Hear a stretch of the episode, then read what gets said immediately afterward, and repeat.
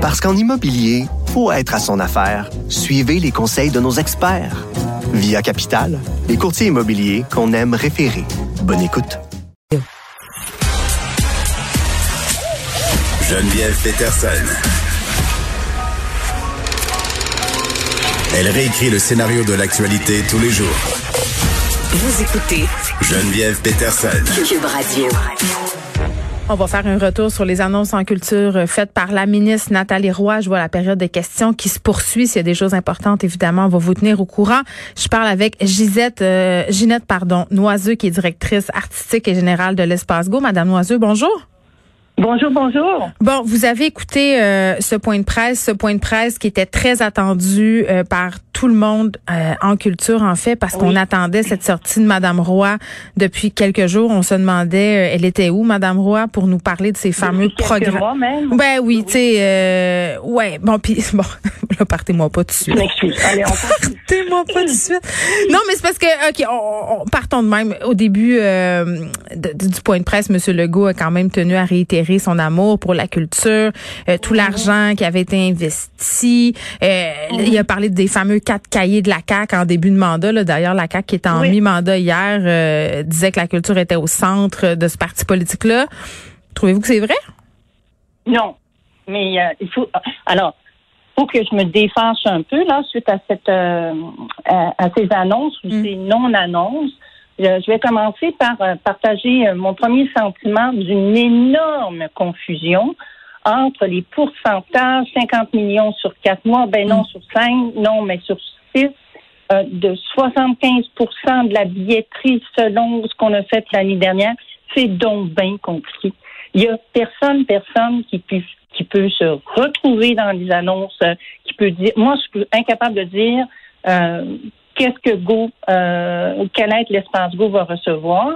Pourtant, euh, je, suis très bonne en mathématiques, puis je connais très bien mes budgets, mais je, suis incapable de prédire euh, qu'est-ce qui va se passer.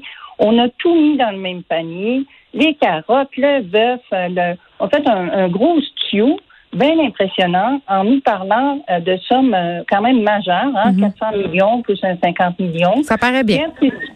Oui, le 400 millions, là, il était déjà dans le budget pré-COVID. Il était dans les, justement les promesses, les quatre grands actes, les quatre grandes promesses de la CAC. Ce n'est pas de l'argent neuf. Il était déjà prévu. Hmm. Alors, on, on j'ai l'impression que constamment, on amène les gens, euh, on, on joue sur la perception et non pas sur la réalité. Au printemps dernier, on nous a dit combien la culture c'était important et euh, combien euh, la ministre de la Culture serait au rendez-vous euh, d'une situation vraiment tragique dans le secteur des arts et de la culture.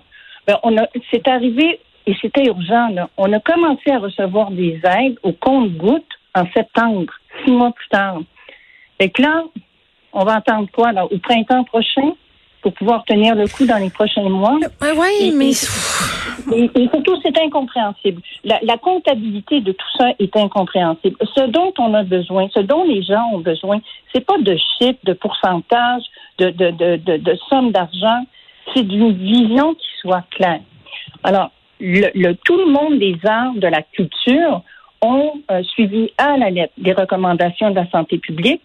Alors, quand on dit qui je serais la première à être d'accord, ben là, c'est bien triste, ça me fait mal au cœur.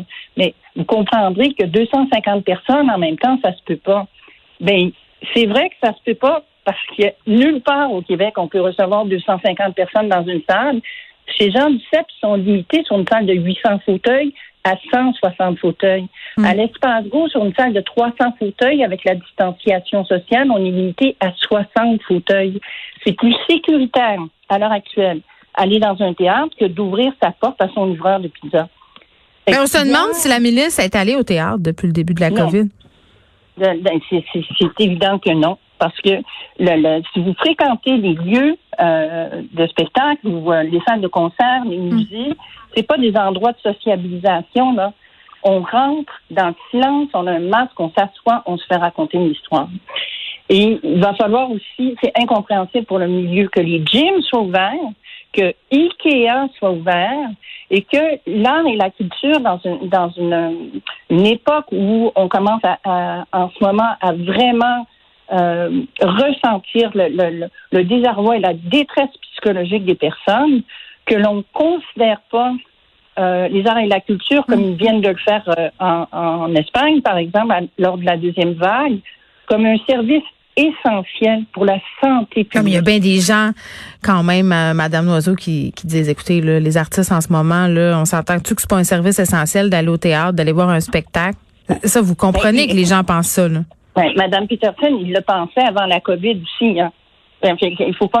Les, les gens qui pensent ça le pensaient également avant la COVID.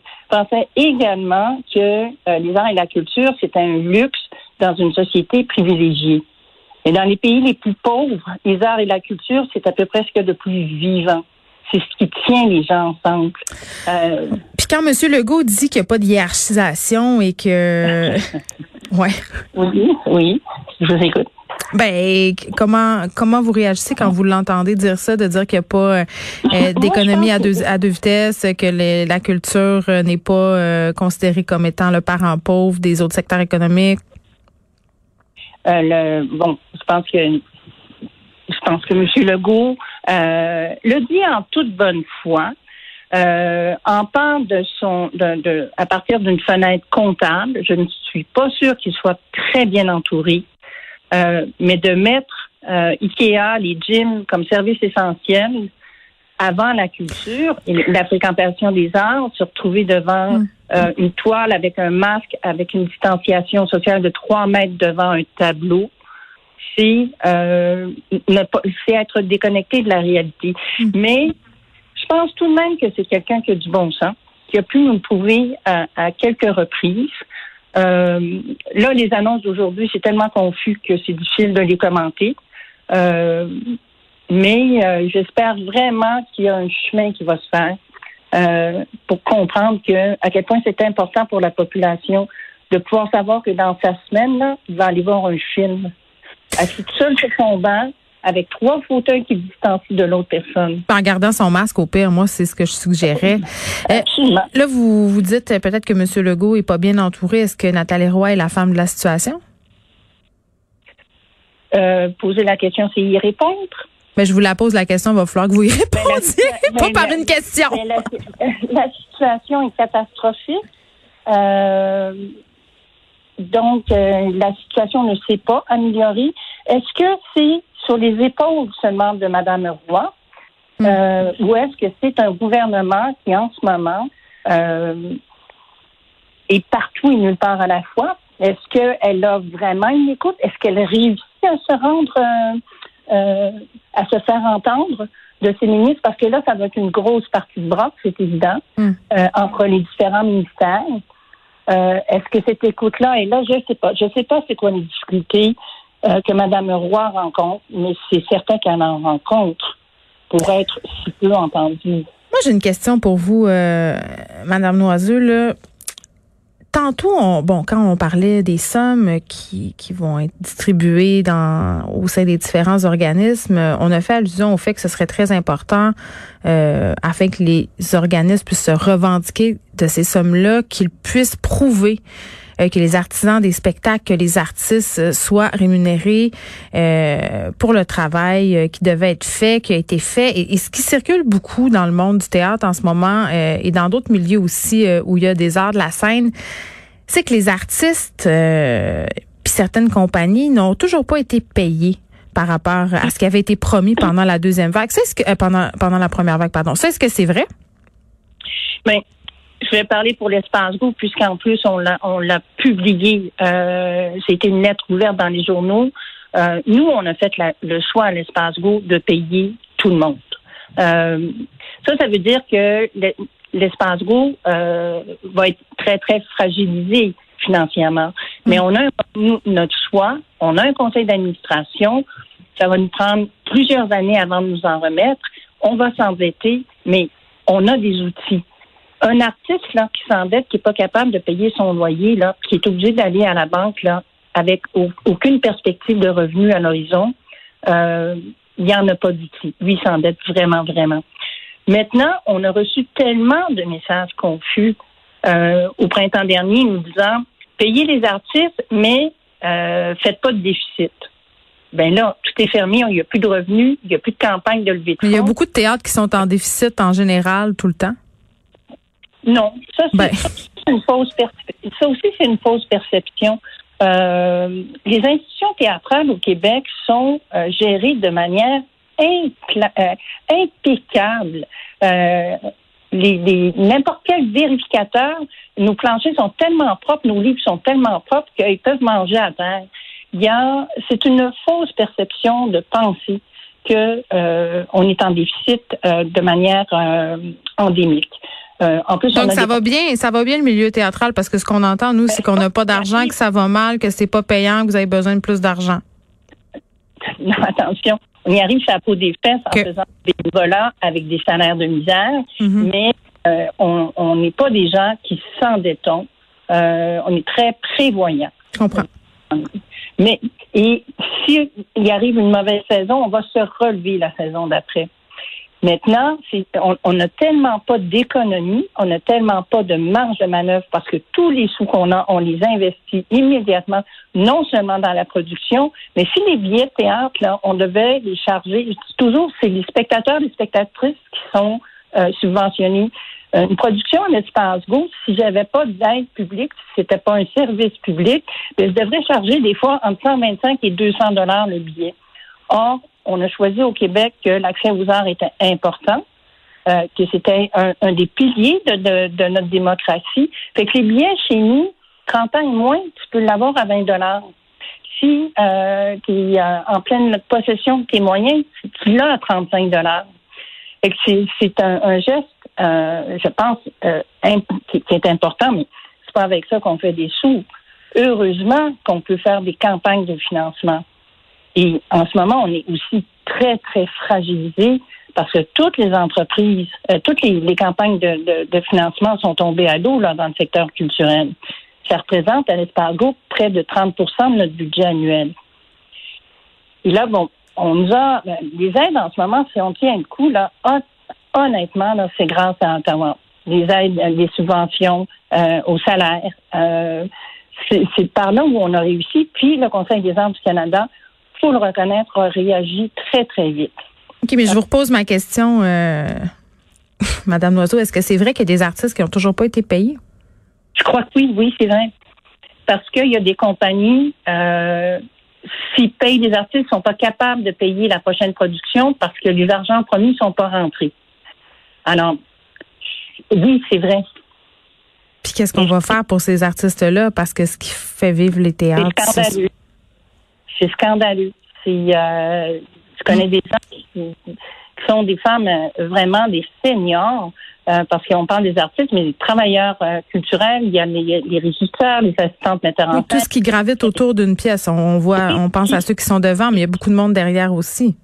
qui sont aux banques alimentaires en ce moment, une autre des conséquences de- du manque de vision Mm.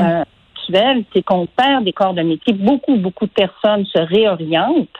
Euh, L'année prochaine, ça va être difficile de monter des spectacles de la même qualité que qu'on était à, à laquelle on a habitué les publics, parce qu'on on va être en manque euh, de, de, de, de personnes compétentes dans tous les secteurs que ce soit les ateliers de décor, les ateliers de costumes, euh, que ce soit maquillage, technicien.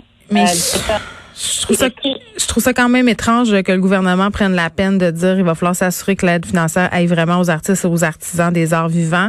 Moi, comme comme citoyenne, là, je me dis là là pour que le premier ministre prenne la peine de le dire, là, c'est parce qu'il doit y avoir pas mal d'endroits où l'argent s'est jamais rendu. Et ça, moi personnellement, euh, oui, parce que l'argent n'est jamais arrivé. Alors, il faut aussi euh, mettre cette équation-là. Il y a certainement des compagnies qui étaient plus fragiles, mais l'argent est jamais arrivé.